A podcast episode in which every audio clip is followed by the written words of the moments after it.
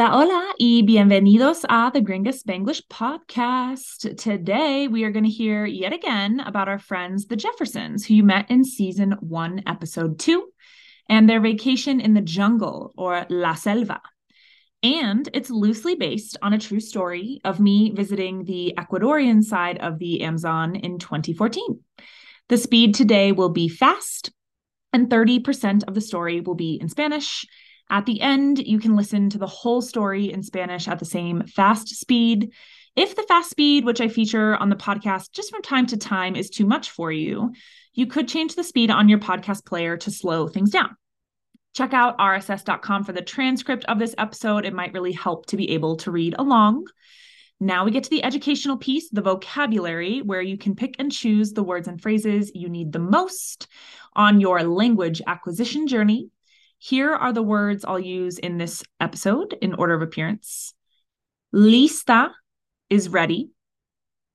Las habilidades are abilities. Miran fijamente from mirar is they stare. Los mosquiteros are mosquito nets. Estará bien from estar is it will be fine. Tomar ventaja is to take advantage. La conciencia is awareness. Las picaduras are bites. Desayunar is to eat breakfast. Sumergirse is to dive in. Además is furthermore. Oscuro is dark. La superficie is the surface. Háganlo from hacer is do it.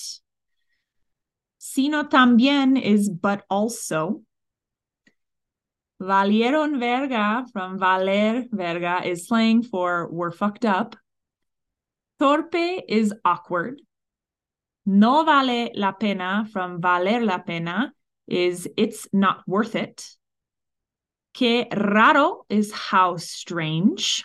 Quien supo is who knew.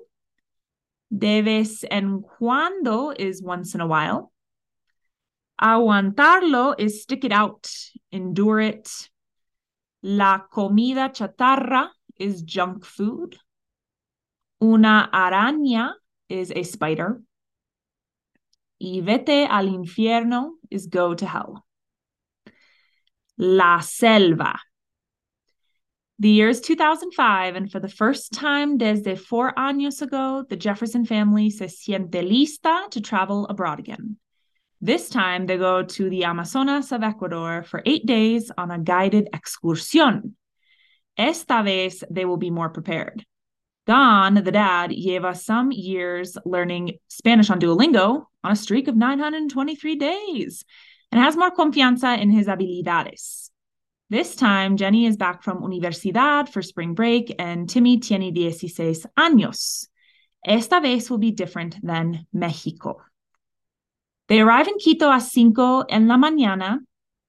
El aeropuerto is calm, and there aren't many cars, much less taxis. I'll order an Uber, dice Timmy, only to find out that no hay Uber in that país. Finally, una taxista arrives a few minutes later. The man notices the family y las cuatro big suitcases that they tienen. Where are you headed? dijo el taxi driver.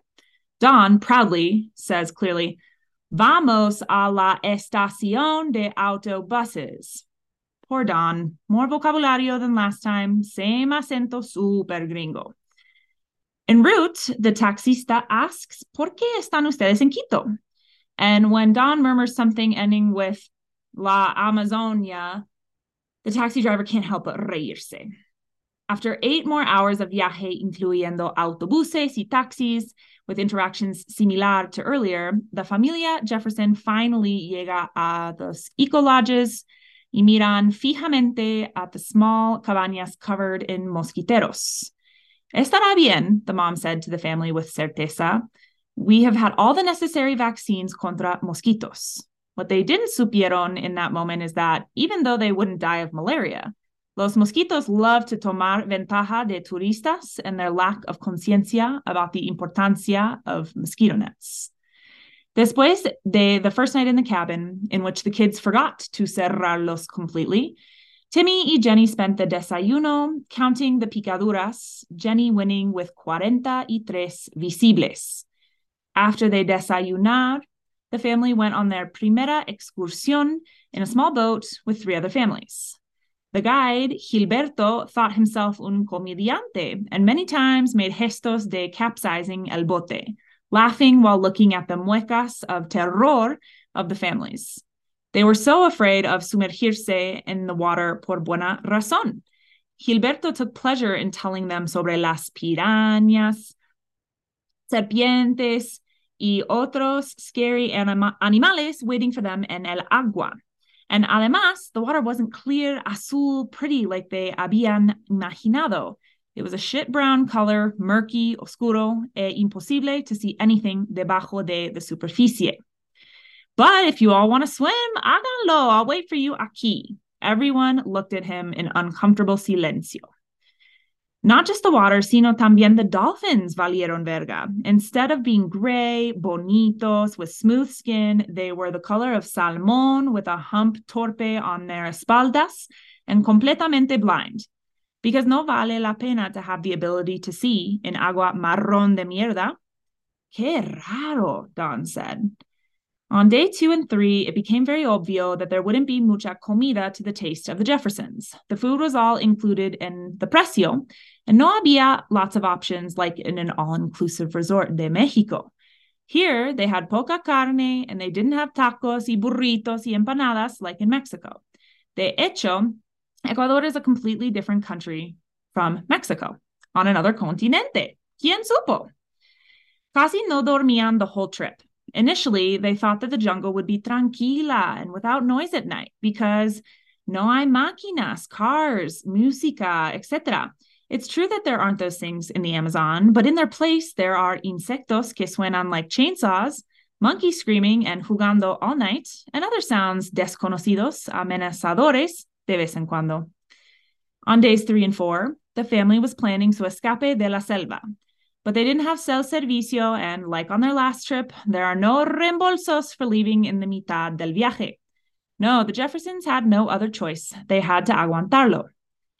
Los niños quejaban incessantly and cursed su padre for having brought them to the Amazon en primer lugar. The parents didn't speak to one another, so irritados y agotados that they were. Pero en días seis y siete, algo strange pasó. Don y Martha looked lighter, without eating comida chatarra and días. Timmy and Jenny estaban playing cards each día y enjoying de su compañía, because sin tecnología, they could connect better.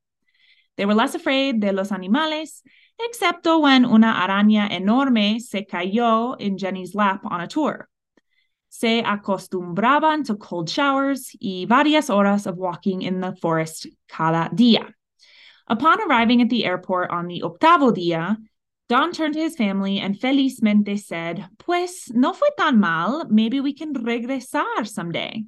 Already connected with el Wi Fi de el aeropuerto, looking at sus teléfonos, Timmy hardly looked up antes de decir, Vete al infierno, Dad. Well, what do you think? Booking a ticket to the Amazon? If you're good with just the Spanglish, enhorabuena, you've completed this episode. You can jump off here. However, if you'd like to improve your comprehension with the full Spanish version, still fast, it's time to rock and roll. La Selva. El año es 2005 y por la primera vez desde hace cuatro años la familia Jefferson se siente lista para viajar al extranjero de nuevo. Esta vez van al Amazonas de Ecuador por ocho días en una excursión guiada. Esta vez estarán más preparados.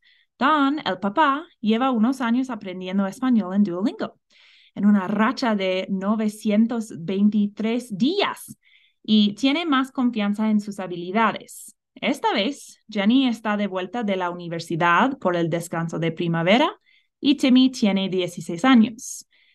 Esta vez será diferente que México. Llegan a Quito a las 5 de la mañana. El aeropuerto está tranquilo y no hay muchos carros, aún menos taxis. Pediré un Uber, dice Timmy. solo para enterarse de que no hay Uber en ese país. Por fin llega una taxista. Unos minutos más tarde, el hombre nota la familia y los cuatro maletas grandes que tienen. ¿A dónde van? dijo el taxista. Don orgullosamente dice claramente, vamos a la estación de autobuses. Pobre Don, más vocabulario que la última vez, mismo acento, súper gringo. En ruta, el taxista pregunta, ¿por qué están ustedes en Quito? Y cuando Don murmulla algo terminando con en la Amazonia, el taxista no puede evitar reírse. Después de ocho horas más de viaje, incluyendo autobuses y taxis con interacciones similares a la de más temprano, la familia Jefferson por fin llega a los albergues ecológicos y miran fijamente a las cabañas pequeñas cubiertas de mosquiteros. Estará bien, dijo la mamá a la familia con certeza. Hemos tenido todas las vacunas necesarias contra mosquitos. Lo que no supieron en ese momento es que, aunque no morirían de malaria, a los mosquitos les encanta tomar ventaja de turistas y su falta de conciencia sobre la importancia de los mosquiteros. Después de la primera noche en la cabaña, en que los niños olvidaron cerrarlos completamente, Timmy y su hermana pasaron el desayuno contando las picaduras, Jenny ganando con 43 visibles. Después de desayunar, la familia fue en su primera excursión en un bote pequeño con tres otras familias.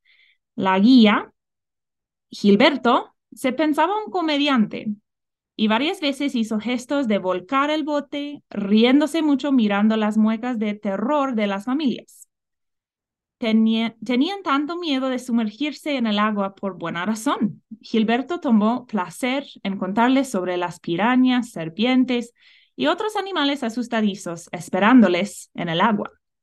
Y además, el agua no fue claro, azul, bonito, como habían imaginado.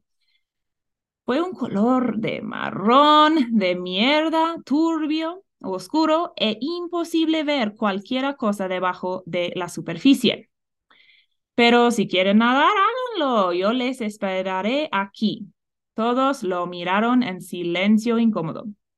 No solo el agua, sino también los delfines valieron verga. En lugar de ser grises, bonitos, con piel suave, eran el color de salmón, con una joroba torpe en sus espaldas y completamente ciegos. ¿Por qué no vale la pena tener la habilidad de ver en agua marrón de mierda? Qué raro, dijo Dan. En día 2 y 3 se volvió muy obvio que no habría mucha comida al gusto de los Jeffersons. La comida fue incluida en el precio y no había varias opciones como en un resorte todo inclusivo de México. Aquí tenían poca carne y no tenían tacos y burritos y empanadas como en México. De hecho, Ecuador es un país completamente diferente de México, en otro continente. ¿Quién supo?